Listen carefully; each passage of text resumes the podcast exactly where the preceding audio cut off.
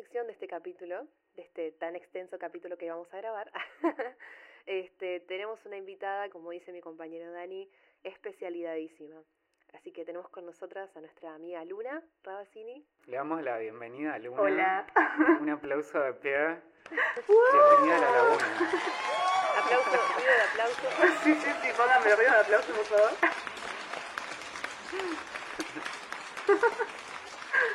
¿Quién se creía, viste? Bueno, Luna es una estudiante de diseño industrial que está cursando con nosotros el último año, quinto, en la Facultad de Artes en la UNLP. Nos Es una- encanta tenerte una- acá. Nos encanta tenerte acá porque, bueno, somos compas y somos amigos también. Ay, gracias, chicos. Gracias por invitarme. Súper dulce. Es un placer estar acá compartiendo estos momentos, esta charla de la tarde con ustedes, ah, reflexionando sobre la carrera. replanteándome la carrera. Pero sí, bueno, muchas gracias. Muchas gracias por darme este espacio para, no sé, para compartir Nos encanta. la charla con ustedes. Gracias por aceptar la invitación. Y experimentar, experimentar lo que es salir un podcast. Ey, Ah, nosotros también estamos experimentando. La verdad que una nueva experiencia me encanta. Buenísimo.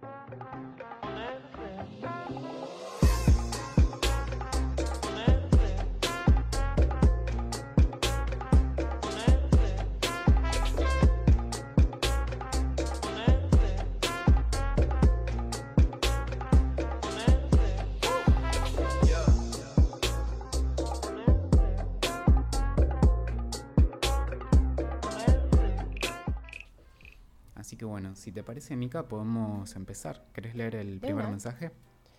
Arranco yo. Bueno, pará. ¿Cuál fue la pregunta? ¿No? Vamos a empezar por ahí. Claro, la consigna era, imagínate que podés volver en el tiempo y te ves a tu yo del pasado todo chiquito entrando a la facultad. ¿Qué consejo te darías? ¿No? Algo con respecto al proceso proyectual, al diseño, o algo del transcurso de la facultad, ¿no? Del pasaje por la facu. ¿Qué te gustaría saber? ¿Qué cosas hubieses hecho distinto? Tal Y la gente, bueno, comentó, comentó un montón de cosas. Vamos a hacer una aclaración. Vamos a proteger las identidades de cada uno de los oyentes, porque bueno, simplemente no preguntamos si querían que leamos las respuestas con sus nombres o que sean anónimas. Así que vamos a inventar nombres como cuando estás en Google Docs y te aparece un chacal anónimo. bueno, imagínense algo así. Bien. Tapizado de sillón de living. Anónimo. ah, Dice, número uno, disfrutar el proceso. Número dos, aprender el que tenés al lado. Número tres, la facultad no te va a dar todo y está bien que así sea. Esa respuesta. Polémico. Esa respuesta. ¿Qué decís, Lu? No, digo que me pareció muy sintético y muy concreto, tipo, como que dijo, bueno, la, tenía re Sí, clara sí. y luego dijo, bueno, esto Ya es lo así. había pensado antes esto. Y- Sí, sí, sí, como que lo tenía re, re claro. Mal. Este. No, sí, me parece, me parece que está bien, porque uno, no sé, yo cuando entré a la facultad dije, como que uno no, no piensa que tiene como que también formarse por su cuenta, sino que piensa que la facultad le va a dar todo y no es así. Y eso como que te das cuenta en el medio, en el proceso, es como decís, che, como que también es como que tengo que arreglármelas por mi cuenta también, ¿no? No sé, pienso con, tipo, no sé, con el modelado, con los programas de diseño, con, no sé, todo eso es como que es medio por motus propio y eso como que no, no te lo dicen cuando entras a una carrera, ¿viste? Como que vos decís, bueno, me, me va a venir todo de arriba y no es así. Yo tengo dos opiniones al respecto de eso. Por un lado, está bien que así sea, así como dice tapizado anónimo. Por otro lado, pienso, está bien, estaría buenísimo que te digan eh, tus profesores, tus ayudantes, que te den, que te tiren el centro de empezar a modelar. Escúchame, aprendí a modelar ya Sí. mismo. Estaría, yo me acuerdo que hubo una clase que me dijeron, en un año, que me dijeron, mira, de acá en adelante las entregas se hacen modeladas. Seguramente a ustedes les pasó lo mismo. Y mm, yo ya me quería morir. A ver, ¿qué carajo era un modelado? No, no tenía ni el- Claro. no sabía ni qué software usar, ¿entendés?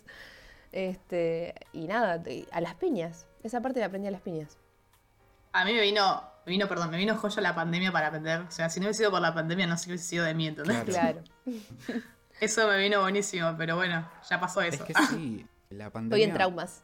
Claro, nos facilitó un montón de cosas. Considero, no sé si lo hemos comentado acá, pero a mí me gusta mucho esta imagen de que la facultad, en realidad, sí, caemos en esta ilusión de que vamos a salir súper formados, pero cuando vas a la realidad, la facultad es esta caja de herramientas a la que le faltan unas cuantas herramientas y las que están están un poco oxidadas, digamos. Nuestro plan de estudios es del 97, necesita una actualización. Claro. Y bueno, ¿qué hacemos con esa carencia, no? Nos quedamos en el lugar de, bueno, pero nadie me dijo, nadie me explicó, o lo que sea, o bueno, activamos y tomamos lo que nos dan y compensamos con otras cosas. Es muy interesante. Otra cosa Sí. que quería destacar de esta respuesta es el hecho de disfrutar el proceso. Yo sé que por momentos es muy difícil disfrutarlo, porque pasan muchas cosas al mismo tiempo.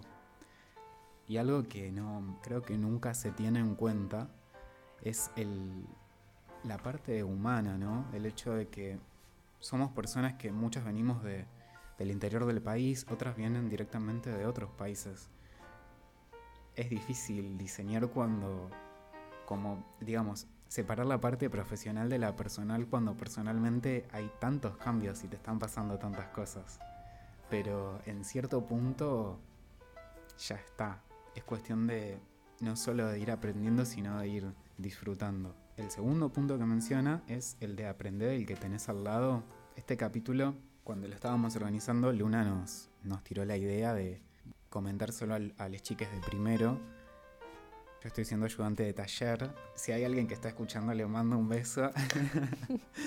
y algo que veo es que muchas veces tienen proyectos muy, muy parecidos, pero son mesas que están una al lado de la otra y están incomunicados. Qué enriquecedor sería el hecho de caminar el taller, de preguntar en qué anda el resto, de charlar, de mostrar tu, tu proyecto.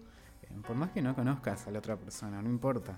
Estamos juntos y estamos trabajando en lo mismo, en el mismo espacio.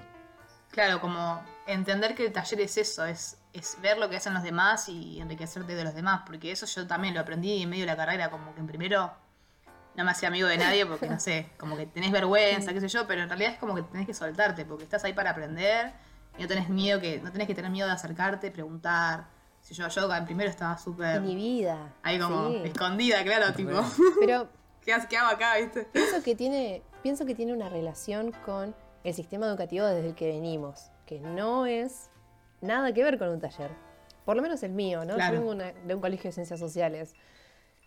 Eso de compartir las respuestas no existe. No, ¿Quién comparte? No. Claro, como que Es muy individualista. Y entras al taller Aparte y... está ese, ese miedo de, no, se van a copiar de mi idea, ¿viste? Está Claro, mucho eso claro. Y el taller es todo lo opuesto. Y aprendes a las piñas. tal cual. Esas cosas las aprendes a las piñas. Cuando Claro. te das cuenta de que por más que todo el tiempo estés compartiendo lo que haces, hay gente que se copia, es cierto, pero es muy evidente cuando alguien se copia. Pero que simplemente mostrando tu trabajo, puedes recibir un feedback y usar ese feedback a tu favor. Y a veces ni siquiera recibiendo feedback, simplemente viendo resoluciones que tienen tus compañeros para sus proyectos, que vos las podés aplicar al tuyo de, de otra forma quizás. No sé, solo encuentro cosas positivas en el hecho de democratizar y de compartir ese conocimiento que se genera en el aula. Así que me parece súper interesante. Es una respuesta muy concreta. Sí, además, si tenés miedo que se copien, es como, bueno, si se copian es porque tu idea estaba buenísima. o sea, es una Claro, manera de total. demostrar. Allá arriba. Aparte, qué sé yo. Claro, aparte, onda, ya fue, o sea, estás en la facultad, si se copia un problema del otro es que se copió, después en lo laboral vas a brillar vos porque fue tu idea, o sea. No importa eso, entonces. Es como en el colegio, es lo mismo. El que aprueba el, el- el- el parcial después sos vos. Ah, Me pregunto si en lo laboral será distinto, ¿sabes? Como no tengo trabajo, no opino. Y pero es como que vos te craneaste pensando en la idea, el otro la vio y te la, te la replicó, Mm. ¿me entendés? Pero el que se craneó fuiste vos, entonces está, eso es lo importante, digamos. No el resultado, sino el proceso. Sí, Sí. la capacidad sigue siendo tuya. Eso Tal no te cual. lo pueden copiar. Claro, eso, eso, lo- eso es lo que hay que destacar, Re. claro. Clave. Entonces por eso, no tengas miedo de comentar, ir de preguntar, total. Sí, movete. Mm. Hay algo mm, en las carreras proyectuales, supongo, nosotros lo vemos en la nuestra, en diseño, de que mostrar lo que estás haciendo cuando todavía es una obra en proceso implica cierta vulnerabilidad. Implica vulnerabilidad también cuando vos te identificás con lo que estás haciendo.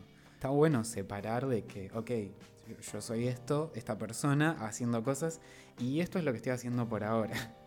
Porque si no, cuando recibís un, un comentario, una observación, una crítica, lo que sea, te lo llevas a vos y pensás que capaz no sos bueno o lo que sea, y es simplemente algo que estás desarrollando. Y es una- un proyecto nomás. Claro. Me encanta eh, esto que decías de la vulnerabilidad. Cualquier creación propia expuesta genera vulnera- vulnerabilidad porque te estás exponiendo. Cualquier eh, creación nace de vos y por lo tanto tiene una parte de vos y te representa. Este, no sé si es, más allá de no tomar las eh, opiniones negativas, es aprender a ser vulnerable porque lo vas a hacer el resto de tu vida. y no es algo malo, de hecho es algo increíble porque después, eh, nada, podés como expresarte a vos mismo. Igual es verdad, como que esa inseguridad que uno tiene cuando va a mostrar las cosas. A mí me pasa, me pasa en primero y me sigue pasando ahora en quinto. Como que sigo sintiendo esa inseguridad de no, mirá si no le gusta. El miedo, el miedo del que dirán es como que lo tengo ahí como. Mm. O que nunca es suficiente. O no sé, es como que me pasa eso siempre. Y es como. Te va a pasar siempre, como Sí. que no, no te cranes diciendo, no, eh, voy a pensarlo mejor, sé yo. No, mostralo, total. Siempre vas a pensar, el, vas a tener esa misma inseguridad siempre, por más que esté resarpado, vas a seguir pensando, no, capaz que no es lo suficiente. O, Hoy en... como que no te cranes tanto, Sí, sí, ¿entendés? sí. ¿Sabes qué a mí me pasa más? No, no pienso tanto en, uh, ¿qué pasa si no le gusta? Sino pienso más en que no valide que es un montón de laburo. Es una banda, lo que me Claro. desvalide que yo me rompí el orto haciendo esto y no se dé cuenta que, que, que me- nada, es algo que tiene un peso y tuvo, tiene un peso actual en, en mi existencia, ¿no? Este, Sí, que una parte tan importante de tu existencia como salir a la calle y que tu atención esté puesta en autos cuando diseñas autos, en niños jugando cuando diseñas juguetes, en, en todas estas cosas quede opacada. Pero algo que comentabas recién, Luna, me pareció muy interesante y es de que este miedo no se va. Y está bien que sea así. A mí me parece que no se da porque nos importa. Y hay algo que se está jugando para nosotros que justamente que es súper importante. Es como estos cantantes que tienen 20 años de carrera y siguen sintiendo nerviosismo antes de salir al escenario. Tal si cual. no sentís ese nerviosismo, no cantes más. Dedícate a otra cosa porque lo que te apasiona te, te genera esto de, ay, no sé, no inestable. Claro, te, te mueve y lo sentís en el cuerpo. Recordar que el miedo va a estar, pero que no va a tener ni voz ni voto en las decisiones que tomemos. Es una cosita más que está por ahí, pero que eso no, no impida que sigas avanzando, si realmente te gusta. Claro, como que no te frenes con eso. A mí me pasa, me pasaba eso, como que capaz que me quedaba callado. Me daba miedo corregir por, hasta el profesor, me da miedo lo que me diga el profesor, como que todo me da miedo. Es como. Me quería ir, ¿entendés? Como, Sí. Hoy en Sufriendo en Taller. Sí, sí. Sí. La clase de hoy está auspiciada por un estudio de psicólogos. Sí. no, terrible. Terapia y... Bueno, y otra cosa sí. que dijo este chico de disfrutar el proceso me parece clave porque yo entré con, pensando en, bueno, la carrera la hago en cinco años. Lo hice, pero la pasé como el orto. ¿entendés? O sea, si no disfrutás la vida, digamos, porque en definitiva es eso, si no estás ahí disfrutando, ¿para qué estás? O sea, se te va la ¿Qué vida la carrera y la hiciste Tal cual. rápido, pero no la disfrutaste capaz como te hubiese gustado, qué sé yo. ¿Qué le dirías a la luna de primero? Que se relaje. Que baje un cambio. Sí, que baja un cambio, porque ya, eh, claro, la loca agarró y dijo, bueno, listo. Vamos con todo. Claro. A darle. Pasa que yo entré diciendo, bueno, me recibo en los cinco años que son y me voy de viaje, ¿viste? Con esa motivación. Pero claro, la pasé re mal porque me forcé a hacerlo en cinco años y capaz que no la pasás tan bien, ¿viste? Porque son, es mucha carga o qué sé yo, capaz que hay personas que, no, que, que lo, lo- lo pueden hacer, personas que lo hacen sufriendo como yo. Y, y capaz que otras cosas que me hubiese gustado hacer, tipo, además de hacer la carrera, me hubiese gustado, no sé, hacer algún deporte, hacer otro hobby, como que, viste, llenarte con otras cosas. Y no lo Sí. decía porque solo me aboqué a la carrera, entonces como que no lo... no- capaz que te gusta, pero no le encontrás la pasión porque se vuelve tan monótono que, no sé, no lo disfrutás como, como si hubiese sido, si hubiese sido de otra manera, ponele. O sea, yo me diría eso, como chill. O sea, ya vas, vas a tener tiempo de viajar, no te apures, ¿entendés? Tal cual. Porque ahora estoy en quinto y tipo, tendría que viajar el año que viene y no, no preparé nada, no sé si voy a viajar, si no, o sea, Tendrías sigo que con la viajar. idea. Claro, sigo con la idea, pero digo, no era tan así, era como muy utópico lo que me estaba planeando. Y sí, Sí, pero pero, sí. bueno, también entramos con este desconocimiento. Hay que tener en cuenta, bueno, no, no sé ustedes, Mika sé que no, pero para muchas personas somos la primera generación de universitarios en nuestra familia. Entonces hay mucho desconocimiento con respecto a eso. ¿Por qué no nos avisan? Eh, Claro. Pero nada, es- es- celebro que en tu caso persista ese deseo y estoy completamente de acuerdo en que, que incluso a meses de recibirme, si todo sale bien, me pasa que cuando pongo toda mi energía, y ya hablando como en términos más del psicoanálisis, ¿no? Como toda la libido, toda la energía está puesta en eso, dejo de disfrutarlo. La facultad es una parte de la vida, nada más. Están los amigos, está quizás tu pareja, está tu familia, están tus hobbies. Y si querés estar bien y pasarla bien, no tenés que descuidarlos. A mí me aterra. Me aterra la gente que me dice, esta es la mejor etapa de tu vida. ¿Qué hago? O sea, yo me recibo en un par de meses. ¿Qué viene después? No sé, me tengo que pegar un tiro, no entiendo. No, no, me, me parecen, o sea, como que entiendo lo de añorar estar en el mood estudiantil en el cual, nada, eh, las responsabilidades son pura y exclusivamente aprender, ¿no? Eh, pero qué sensación de vértigo me genera recibirme porque siempre pienso en esto de lo que viene después es lo desconocido como primer punto, Sí. segundo el desempleo como primera chance y tercero tipo eh, ya no hay un, un- un, parámetro, ya no, no hay, no existe tipo, está bien, cuando tenés cuando sos chiquito vas al jardín, a la primaria, a la secundaria, la universidad y después no hay, no hay más. Claro, el, elijo seguir estudiando, Sí. No, elijo recursos. sí, elijo el No, camino no. De, de no agarrar la pala.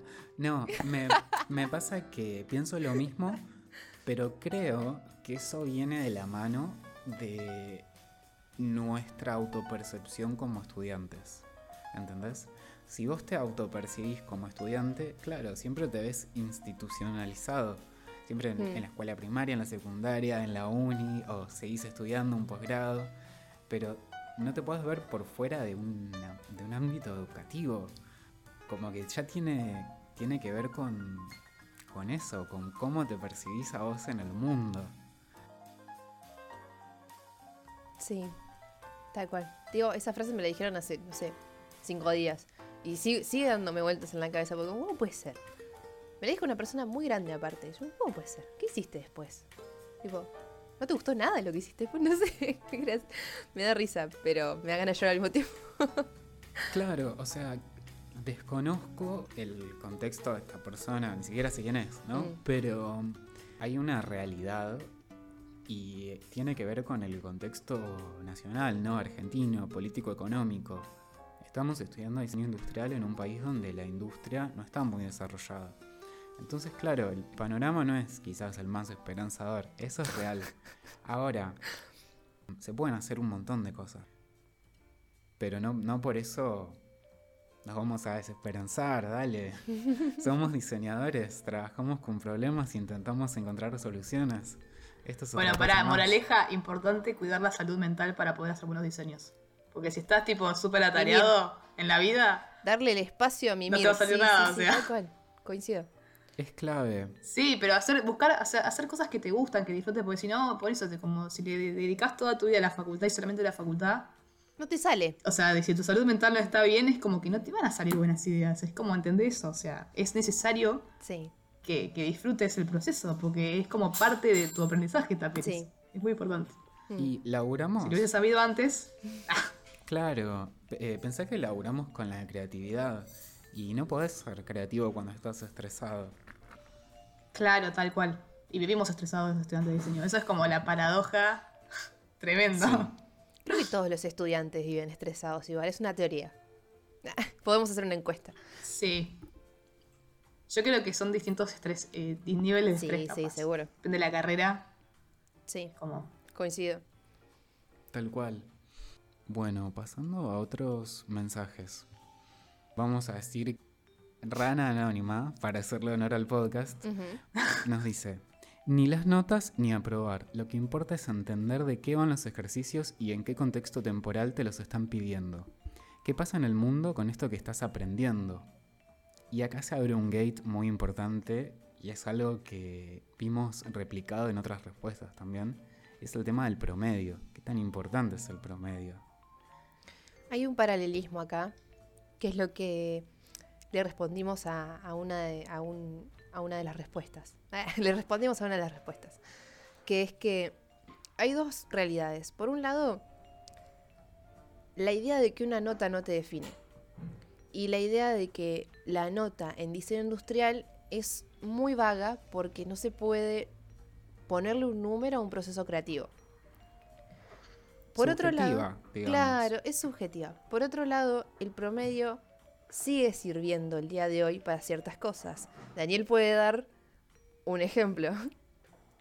conseguir becas para estudiar en el exterior o becas que tengan una recompensa económica, el promedio va a tener un peso. Ahora, al momento de contratarte, no importa tanto el promedio, importa más tu portfolio y lo que, lo que puedes aportar, básicamente. Sí. Es que muchas veces la nota gira alrededor de si le caíste bien o no al profesor o si, no sé, tu- eh, tuviste como cierto feeling o si en el momento eh, la pegaste con una idea, ¿viste? No, no es literalmente sobre tu diseño, sino capaz es situacional o es personal o depende de, nada, eso mismo que decíamos antes, subjetivo con la persona que te está poniendo la nota.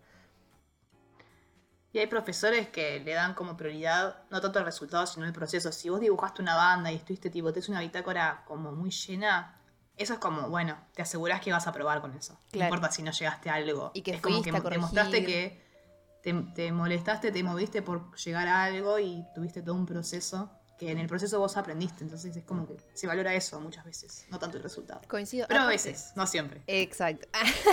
Pero aparte, en teoría, en teoría, si vos vas y todos los días traes y todos los días probás y dibujás y Claro, si siempre corregís todos los días también es como... Es no hay chance de que te vaya mal. Creo que la clave de aprobar es eso en realidad, tipo, seguir rompiendo las pelotas. Es esa. Es como demostrar que lo estás intentando y volver a I'm intentar. trying. Sí. Sí, porfa, lo estoy intentando. Eh, no, hay... Aprobame, por favor, estoy desesperada. Dale, porfa. Te juro que lo intenté, o sea, mira esta bitácora. No, hay algo que me gusta mucho y es esta frase de que no hay dos notas iguales por más que tengas la misma nota. No sé, ponele que tenés un 8, pero tu nota no va a ser igual al, al de la persona que tengas al lado porque tu proceso fue distinto. Y claro, está más relacionado con esta concepción de en- que en taller ejercitas en sí el, el proceso proyectual. En cada trabajo, bueno, algunas particularidades, ¿no? Pero el resultado es anecdótico. Lo que importa es todo lo anterior. Entonces, lo que agrega a este primer comentario es, exacto, ponerlo en contexto. ¿Por qué? Porque retomándolo, el comentario decía, ¿qué pasa en el mundo con esto que estás aprendiendo? Ponerlo en contexto, se me pasaron mil cosas por el costado en DCB y los profes tampoco tenían demasiado en vista esa perspectiva. La es el mundo. Lo que pasa dentro de la facultad no es lo mismo que lo que pasa en la esquina de la facultad. Por más que estés ahí en la misma cuadra. Como que hay muchas normas y hay muchas cosas que están pasando ahí, pero es solo ahí. Y lo que estás haciendo excede a la facultad. Quizás se lo mostrás a alguien de afuera y le encanta. Y ahí adentro te lo rechazan. Eh, lo mismo pasa, no sé, con autores, en un montón de profesiones creativas, ¿no? Sí. Sí, habla mucho Papá Nick de eso, tipo diseñar para el mundo real, precisamente. Pero no nos vamos a meter con él todavía. es un montón. Lo guardamos para Este, más adelante. Sí, es una banda de info muy data dura todavía. Y no queremos. no queremos. ¿Tenés otro para comentar, Mika? Sí. Vaso con agua, anónimo, dice que le diría a su yo del futuro que lea bien el plan de estudios. Si incluye dibujo o matemática, Adiós. Sí, y aclara. Claro está que dejé la Facultad de Bellas Artes, ¿no? Sí, hermana. sí, Sí. tal cual. Pero tipo, ya está, ¿no? Tipo, ya está a nivel... ¿Qué, qué carrera proyectual no tiene dibujo? Claro, igual para mí dibujo sí fue necesario. O sea, a mí Claro. al menos me sirvió, tipo, para dibujar las propuestas, fue como un antes y un después. Dibujo uno al menos. Te afloja Vamos. la mano. Yo no sabía dibujar. Yo no sé No, y aparte como que la teoría de cómo se proyecta, tipo, la perspectiva, poner, yo no tenía idea de eso. Después como dije, ah, ahora entiendo, tipo, cómo se hacen los dibujos. Sí, sí. Sí, Yo creo que dibujo te abre la cabeza en percepción, pero 2D. El monge y decir tipo, bueno, estoy dibujando algo y si lo giro, lo estoy dibujando de este lado y si lo giro, lo estoy dibujando de este lado. Bueno, eso también, Te- locura. te abre un montón la cabeza. Y yo me acuerdo que al principio me costaba entender, tipo, ¿por qué está de este lado esta cara si lo estoy girando para el lado contrario? ¿Entendés? Y Claro. está bueno. Hasta ahí. Si nos hemos confundido con eso, ay, Está súper. Sí. eh, de hecho, los primeros trabajos de taller tienen que ver justamente con esto, con el pasaje del, del dibujo y del 2D a la maqueta y la materialización en 3D, pero partiendo de algo que tenés en tu mente. Más adelantados en la carrera, bueno, es algo que se da naturalmente, pero cuando recién empezás es una confusión, no sabes para dónde arrancar. Me parece clave, tipo, que, que conozcan eso de la caja y de adentro de la caja Sí. es el- la propuesta. O sea, eso es clave, porque yo dije, no puedo creer, o sea, eso me salvó la vida, porque era muy difícil, sino como que te facilita, muchas cosas. Es, Más que es nada. alguna sí. boludez, pero... Para- primero no tenías idea, ah, yo no tenía idea de eso. Re, el poder de los cubos. Sí, sí. Mm, para dibujar Aparte, tipo, eso lo usa, lo seguís- en, quinto lo seguís usando. Todo el mundo dibuja con eso, o sea, Sí. es como clave. Sí, está buenísimo. Eso lo tenés que saber al primer día, entonces. Info que está buena que te hayan dado temprano en la carrera. Dibujar adentro de cubos para hacer perspectivas. No, eso en realistas. primero no te lo decían, ¿o sí? No, dibujo, ¿en qué año estaba? ¿En primero, Primero y estaba? Sí. segundo. Primero y en segundo. Bueno, pero fue como que, no sé, fue como más adelante que nos dieron eso, me parece. Yo me acuerdo que venía dibujando y después cuando vi eso dije, ¡ah! Y empecé a dibujar de otra manera. Conoces la llave. Claro. claro. la llave para probar. ¿Viste el, el meme del cerebro que va creciendo y se transforma en un sillón? Y la persona se sienta encima. Listo, cuando descubriste que Sí, podés dibujar todo con cubos. Sí, es como que se te rompe la Matrix. Bueno, acá otra, ot- otro oyente, eh, digámosle.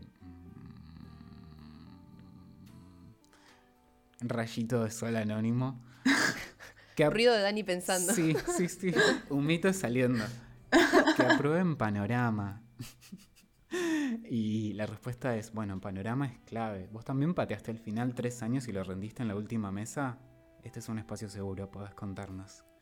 Y lo que responde es, no la promocioné, pero tengo amigas que la siguen adudando. Chiques, las materias históricas son muy importantes, no cuelguen.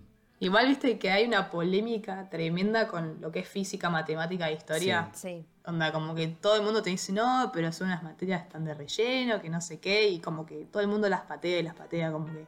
¿Y qué opinas? Tengo compañeros que, que llegando a quinto dejaron la carrera porque les faltaron esas materias, como que mucha gente como que no termina por eso, es como que hay una, una polémica tremenda ahí. Gente recibiéndose con identidad. También. Una materia hist- histórica de segundo, ¿no? Igual hay materias eso. de esas, a mí las de historia, por ejemplo, me abrieron mucho la cabeza, pero no, no tanto en, en diseño, sino como en general, como que a mí las clases me gustaron porque es como que te dan otra perspectiva. No sé, pasa que es como que las- lo tenés que saber valorar porque es toda info que si, si no vas a la clase y no estás ahí, si no la seguís, es como que se te vuelve re pesada. Pero a mí la verdad que, que las clases me súper, súper interesaban, tipo... O sea, ponerle, me gustaría ir y oír clases, tipo, estaría de oyente porque me sigue fascinando, tipo, cómo te en la cabeza esas clases. No, me- no sé si son tan necesarias para el diseño, pero me parece necesario como para un ser humano que sepa en, no sé, el contexto del mundo en general, no tanto en el diseño, pero o sea, tener una idea de, de, no sé, del mundo en general, ¿entendés? A mí me pasó hace poco, eh, soy ayudante en una materia en la Facu y estaban analizando un producto. El producto era de Alemania en 1989. Y tenían que buscar el contexto, o sea, tenían que analizar el producto. Y para analizar el producto no estaban buscando el contexto. Y con nosotros, profes que estábamos corrigiendo, estábamos tipo, ¿habrá pasado algo en Alemania en 1989? Y nos mirábamos, tipo. Los pibes no habían analizado la, la posibilidad de, no sé, la relación de este producto y su morfología con el muro de Berlín. Tipo, si, si estaba desde el lado comunista, desde el lado capitalista, qué forma tenía, porque el producto encima es re raro, es re raro. Y considero que la... hay materias, obvio, hay materias que, que son más o menos pesadas, son más o menos importantes, pero la historia para contextualizar lo que está sucediendo y no volver a cometer los mismos errores es clave. Es clave, es clave. y no se, puede, no se puede patear para ningún lado. Y mm, Ojo, yo digo historia porque a mí me gusta historia y considero que me ayudó muchísimo a entender un montón de cosas y a volver a traer incluso rasgos pertenecientes a épocas o estilos de diseño de, otras, de otros tiempos. Pero, por ejemplo, Física 1 me costó la WhatsApp. Horrores. Horrores. Horrores. Lo mucho que odié Física 1 no tiene ni sentido. Me hizo replantearme si seguir estudiando diseño y... y... Horrible, la pasé re mal. Considero que es importante porque considero que los números dentro de productos que son volumétricos y que los humanos van a tener contacto con son importantes, pero no me gustó nada. no me gustó nada. Así que entiendo a la gente que si no, le, si no te gusta historia, no, no la vas a pasar bien y vas a decir que la materia es una cagada y te entiendo. Hermano, te entiendo. Pero también es importante recordar de que está bien, diseñamos productos, objetos en este caso, que van a ser para personas que están dentro de una sociedad. Entonces es importante tener una mirada crítica sobre la sociedad. Es eso, no solo para analizar los productos existentes, como por ejemplo en este caso un producto de, del 89, sino para ahora también,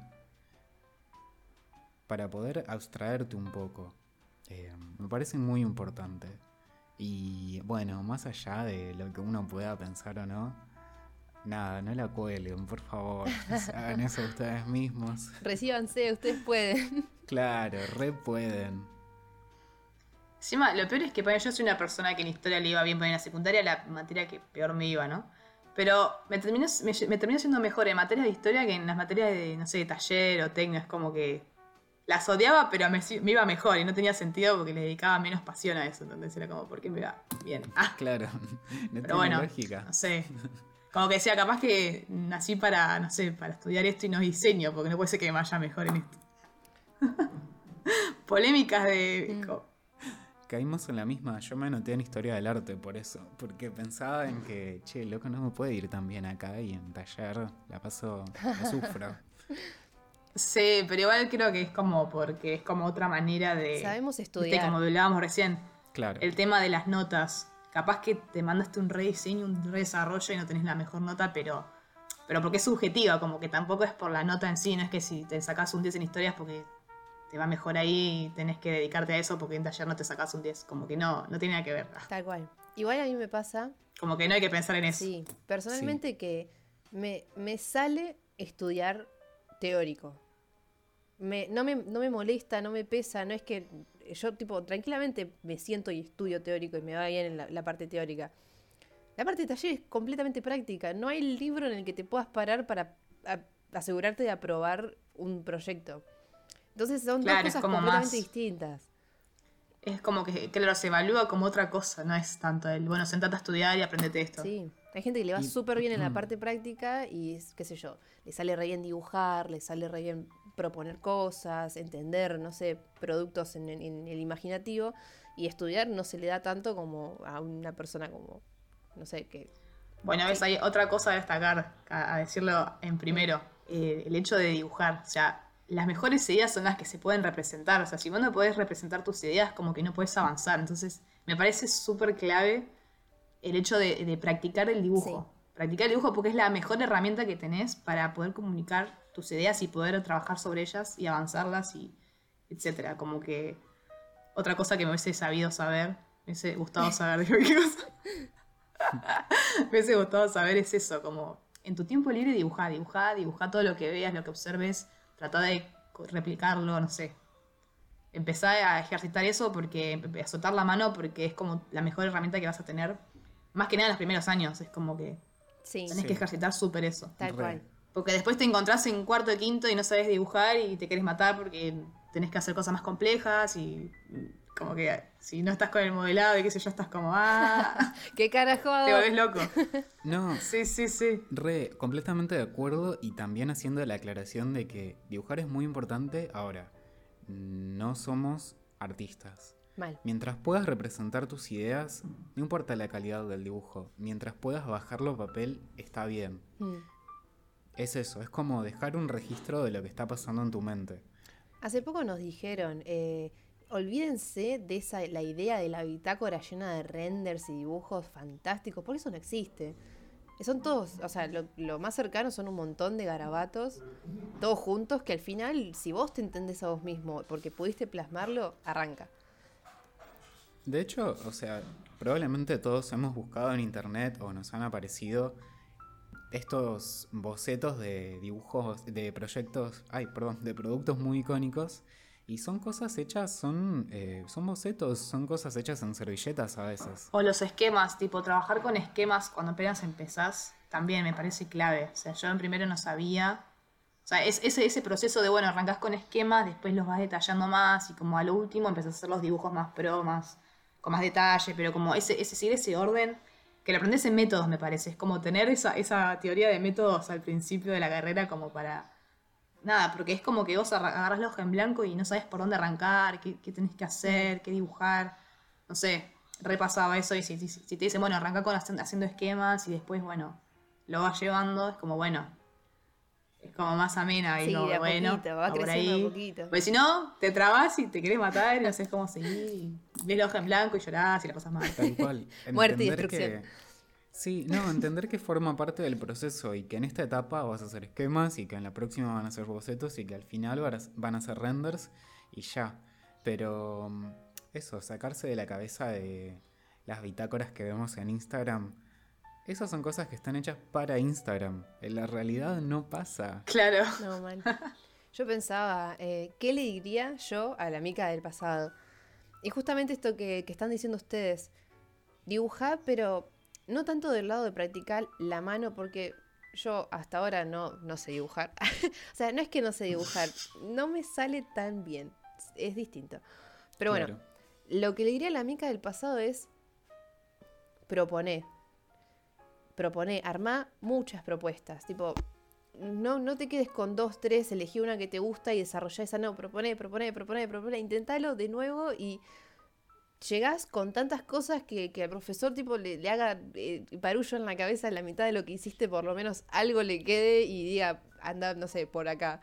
Este, pero, pero es eso. Claro, igual es como re difícil eso de, de abstraerse, tipo, empezás con una propuesta y decís, bueno, ¿cómo pienso otra? A mí me pasaba Sí. eso, como que no se me ocurrían Tal otras. cual. ¿viste? Decís, es muy difícil como abstraerse y decir, y si esto lo das vueltas y si lo pones así, es como que lo vas aprendiendo en el camino, eso de, de ir buscándole otras Sí, vueltas, de mirar, sí. de ir viéndolo desde otros ángulos, como que... Eso lo aprendes no de sé. la creatividad, creo yo, tipo, Sí, de sí, practicar sí. la creatividad.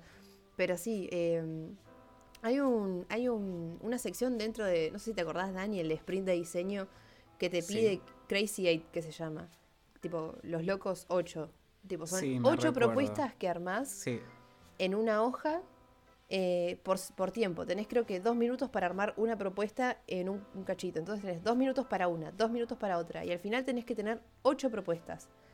Que no tengan sentido, que, que no se correspondan, no, no importa, pero son ocho ideas. Y de ahí sacás lo importante, lo bueno, lo que sirve para algo. Pero yo creo que clave que le diría a la mica del pasado, propone cosas, lo que sea, pero hacelo. Sí, y comentalo con tus compañeros, capaz que te tiran una, Claro, ¿viste? sí. Vos te le tirás a ellos, o capaz que te dicen algo y ese algo te resuena y terminás llevando otra cosa. Repasa Re. eso también y es buenísimo. Claro, porque si no tenés para proponer, o sea, si no, te- no tenés pro- propuestas, no tenés dónde, dónde pararte, dónde avanzar, dónde preguntar, dónde compartirlo con tus compañeros, no tenés nada.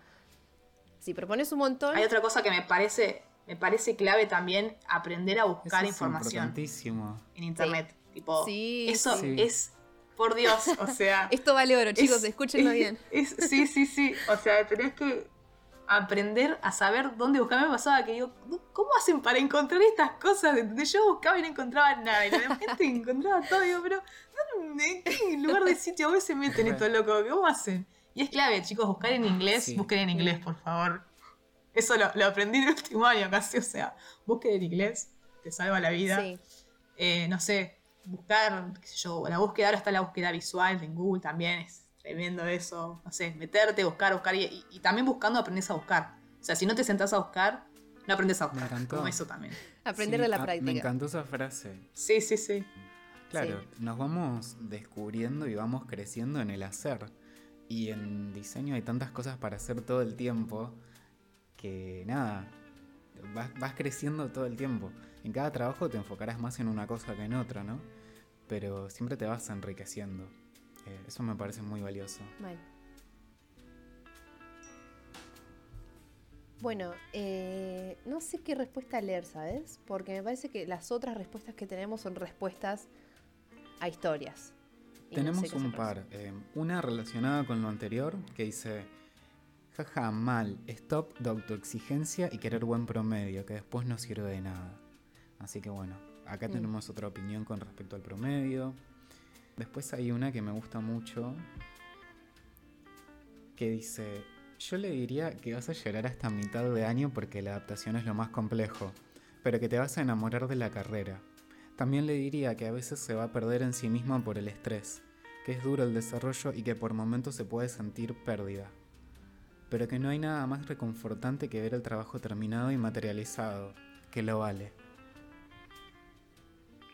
Micrófono con cable anónimo dice, respondiendo a, las notas de los profesores, ¿no?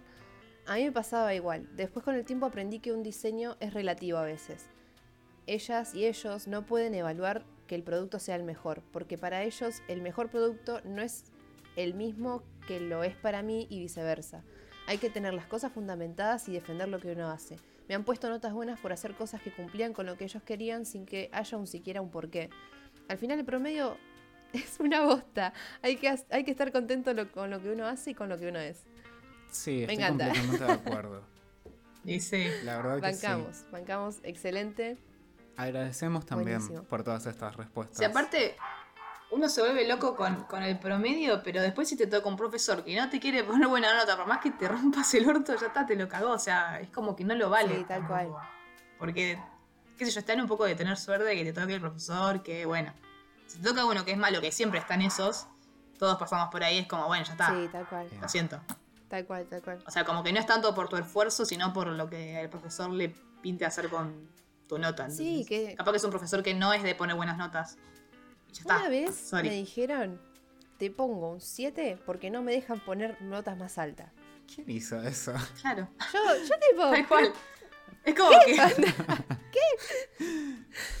No, no, o sea, iba el- este profesor vivía en un cumple. Y es lo único que voy a decir. Y qué sé yo, Ya, ya, está, está, ya sí. fue. Un 7, a mí me dejó enojado, obviamente, pero bueno. También está este pensamiento de que no pongo 10 porque no hay nada perfecto, entonces la, not- la nota máxima es el 9. Y nadie dice que un Mm. 10 significa que el trabajo esté perfecto. El 10 significa que cumpliste con todo lo que te pedían en ese momento, nada más. No se habla Bueno. de perfección. Claro. Pero bueno, yo, yo creo que cada profesor tiene su propio, propio criterio para poner la nota. Entonces, no puedes adaptarte a todos los criterios porque no lo sabes tampoco. Entonces, Sí. si vos tenés, venís trabajando con un criterio diciendo, bueno, si yo me hago un buen desarrollo, me van a poner buena nota. Capaz que no te toca un profesor que tenga ese criterio, no te va a poner No. Tal nota. O sea, por eso, no, no, no hace falta que te mates, sino que lo importante es que aprendas, no importa la nota. Porque en definitiva es eso. Como Tu formación es esa. reseña final. Lo importante es aprender. Sí, y entender que forma Claro. parte de lo que hacemos. ¿Qué sé yo? Si, por ejemplo, en una carrera donde hay matemáticas y tenés el ejercicio bien resuelto, ya está, como que no hay lugar a la subjetividad. Y en nuestro caso sí, y te puede gustar o no, pero bueno, forma parte, qué sé yo. ¿Qué hacemos con eso? Sí. Eh, tengo otra respuesta más con respecto al promedio. Difiere un poco de A lo ver. que veníamos eh, conversando. Dice, es falso que el promedio no es clave. para algunas cosas aún sirve, por ejemplo, para aplicar a becas de investigación. Lo importante es pensar fuera de un código binario. No es sirve o no sirve, es algo más dentro de un montón de otras características, pero que no sirve de nada, no coincido. Y agrega, cuando egresé tuve el diploma al mejor promedio de mi camada. En el momento le quité valor, pero con el tiempo entendí que es algo importante y que refleja un montón de aspectos de la personalidad de cada uno, buenos y malos. Chan, Tremendo. o sea, ¿qué agregar? Sí, Igual, otra cosa que hay que saber, las becas, no todos saben de la existencia de las becas.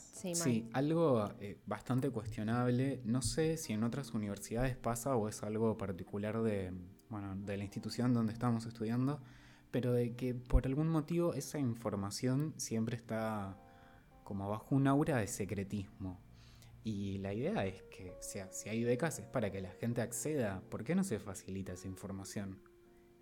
¿Cómo podemos hacer que llegue eso a la gente? ¿Sabes que no sé? Igual todo lo que es relacionado a. Bueno, a becas de diseño en general, no me, a mí no me llega nada. Y eso que sigo muchísimas páginas de diseño, de todo tipo de diseño. Y. mm, No sé, no sé, no se difunde, no, no tengo idea. Posta que es, es muy. Claro, Claro. sí. Con respecto al tema de las becas, hay una realidad y es que a nivel nacional la mayoría de becas están orientadas para otras carreras, o al menos es lo que en- la información que encontré buscando. Pero hay becas que, por ejemplo, si querés ir a estudiar a Italia, al exterior, quizás no conseguís que te lo bequen desde acá, pero te lo beca la otra universidad. El tema es que por temas de idioma es difícil acceder a esa información y nadie te lo... No hay un lugar a- para ir a consultar. Entonces estaría bueno eso, generar un, un espacio, un grupo. Hay una página que se llama Tu Beca, Argentina, que asesora con respecto a eso, pero no sé cuánta gente la conoce también. Y son cosas que tenés que Claro. averiguar con tiempo porque son cosas muy burocráticas. Tenés que juntar plata, tenés que juntar un montón de, de papeles. Así que nada, estaría bueno eso, generar algo, que haya un espacio para resolver estas consultas, porque buscando... Para difundir, sí, creo yo. o, Sí, o de consulta, simplemente porque... ¿A quién le preguntas? Digamos, estás en poner en segundo, en tercero, ya pensando en cuando te recibas o en hacerlo, no sé, durante cuarto o quinto. ¿Cómo averiguás? Está en italiano. ¿Qué pasa si no sabes italiano? Hay, hay cosas de, no sé, lo que en otros lados llaman un masters, eh, capaz que acá es un grado, o claro, eh, como que hay, hay palabras que tenemos nuestro sinónimo acá, pero su sistema educativo es distinto. Y es difícil entenderlo. Así que nada, e- ese es. eh, ahí hay, hay un problema. Tu propuesta. Sí, votenme. Nada, esto era todo parte de una campaña. Dani for President. Así que ya saben qué hacer. no, pero en serio, es algo. Es algo complejo. Y es algo que estaría bueno empe- empezar a charlarlo. Quizás podríamos empezar a compartir cosas Em. en voces cuando, cuando nos empiecen a llegar. O si alguien sabe, conoce a alguien a quien podamos entrevistar, que, que nos mande, nos contactamos. O si saben de alguna beca, la pueden compartir y la publicamos también para que otros se enteren. Está bueno difundir esas cosas. Da igual. Chicos, igual no, no hablamos, no hablamos de maquetas. No, es como Es algo muy súper importante, me eh, parece. ¿Qué, qué opinas? Te damos el espacio para Claro, que ¿qué, cuentes. qué te interesaría? No, digo de cuando estás en primero, poner si no te llevas bien con, la ma- con las maquetas o no sé. O sea, saber que te estás metiendo en una carrera que es maquetizar. Sí, maquetizar, obvio. es como que, Es muy importante. no sé, como empezar como a llevarte bien. No sé, poner ejemplo, me hubiese gustado saber el, taller de maquetas. Yo en primero no tenía idea de la existencia del taller de maquetas. Y me hubiese servido un montón porque lloraba mucho con las maquetas. Sí, yo. tal cual. Porque no soy una persona con paciencia como para hacer. Aparte, no tengo ni las herramientas. Cuando no tenés las herramientas para hacer las cosas, Mal. te, te querés matar porque se te complica muchísimo más. Entonces, qué sé yo, conocer un poco de eso, ¿no? De empezar como a ver videos, empezar a, O sea, a buscar información de cómo se hacen esas cosas. Sí. Porque es como que te las rebuscas y termina quedando. A mí me quedaban resultados muy pobres, ¿viste? Como que. Porque no tenía idea de cómo se hacía la maqueta, nunca había hecho Sí. maqueta, era como. No sé, era como una cosa que sí me quiero matar, esto es lo mío. En ¿viste? primero, yo Repasaba. entregué pura caca.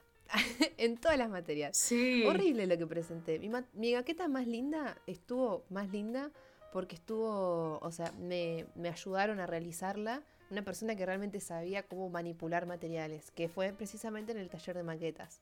Me quedó hermosa, Mm. mal. Sigue, sigue existiendo esa maqueta, así que... Claro. Porque tenés como. Te abastecieron con herramientas apropiadas para que Claro, te y quede me dijeron dónde ir a comprar óptimo. los materiales, qué me conviene. Claro, bueno, eso, tener esa. Sí, Tener es, eso tema es, es que, esa o sea, valiosa. Contexto, entramos y cuando nos dicen polifan, te quedas como, ¿qué es eso? Alto impacto, ¿qué es alto impacto? Claro.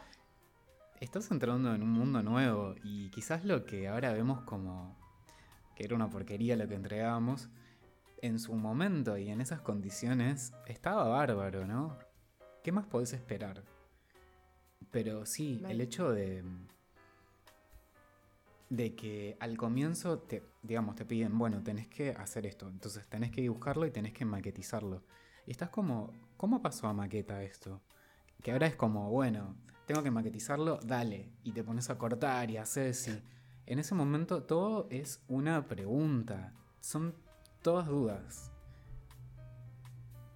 Claro, tal cual. Yo, yo me acuerdo, ay, qué mal que la pasaba cuando hacía maquetas. Te juro que lo hacía y decía, tengo que dejar esta carrera porque no es lo mío, Sí. ¿viste? Como que te pasaba eso. sí, tal cual. Pero si tenés una impresora y lo modelás y lo imprimís, ya es Sí. otra cosa, es otro cuento, ¿viste? Sí, sí. Otro consejo, chicos, ahorren y cómprense una claro. impresora, Una una, buena- computadora. Sí. No, aprendan a modelar y Es importantísimo. La Wacom, Sí. no sé, toda esa cosa que decís. Yo estaba en primero y no tenía ni computadora, o sea, estaba Wow. en la B, ¿entendés? O sea, ¿Cómo hiciste? Amiga, terrible. sí. Y en segundo viajamos, ahí tuve la suerte de viajar y ahí me compré la computadora ya en Estados Unidos. Pero si no hubiese sido por eso, no sé qué hubiese sido de mi vida y la carrera. todo bastante a mano, ¿no? Me parece. Sí, en primero no la no la necesitabas No, tanto. no. No sé ahora, pero en ese momento no la necesitabas tanto. Yo me acuerdo que los paneles... Igual tampoco sabía usar nada de diseño, entonces Claro. era como que. Los paneles los hacía de collage de tela, básicamente. Yo cortaba carchos de cartulina y dibujaba todo a mano y... Todo, la maqueta Es también. que yo venía pateando lo que es programa de diseño digital, todo lo que era digital lo venía, lo vine pateando hasta la pandemia, lo pateé. O sea, Claro. segundo tuve la compu, pero casi que ni la usé igual para nada, porque no sabía usar Illustrator, no sabía usar Rhino, ni Solid, ni nada, entonces era como, Sí. ni cargo, que lo aprenda Dios. Hablando de eso, hay otra cosa que me parece muy importante y que creo que todos caímos en la misma. Durante el año tenés que aprender a usar programas, pero no tenés el tiempo porque estás aprendiendo a diseñar y a- haciendo un montón de cosas. Entonces es como, ok, en vacaciones me encargo. Y en vacaciones nadie hace nada. Y no pasa eso. Estás muy cansado, no, No. quieres saber nada.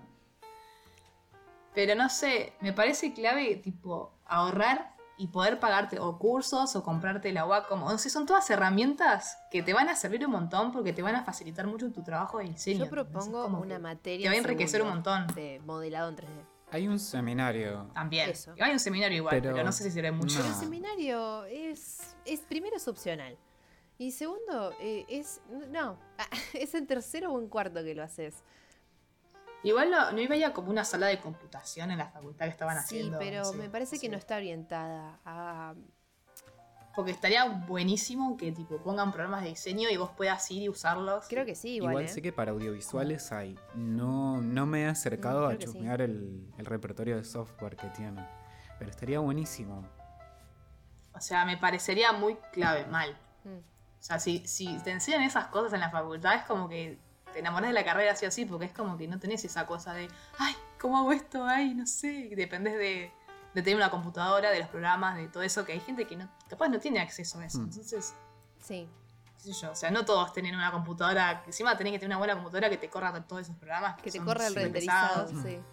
El re- a mí el render no me corre, o sea, yo día hoy sigo usando computadoras de otros compañeros porque no Sí, me me corre los lo renders, mismo. o sea. A ver, también me parece importante aclarar que no, digamos, nadie te va a decir nada si tu render no es el mejor porque no tenés una compu que los tire, o si, no sé, te pasó algo en tu compu o, no te entra un programa o lo que sea.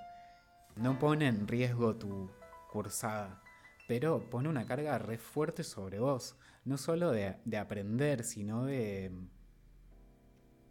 de ir probando, de tener el tiempo de experimentar, de poder corregir algo, de que quizás ves que otros compañeros avanzan y vos te quedas atrás porque no tenés las herramientas.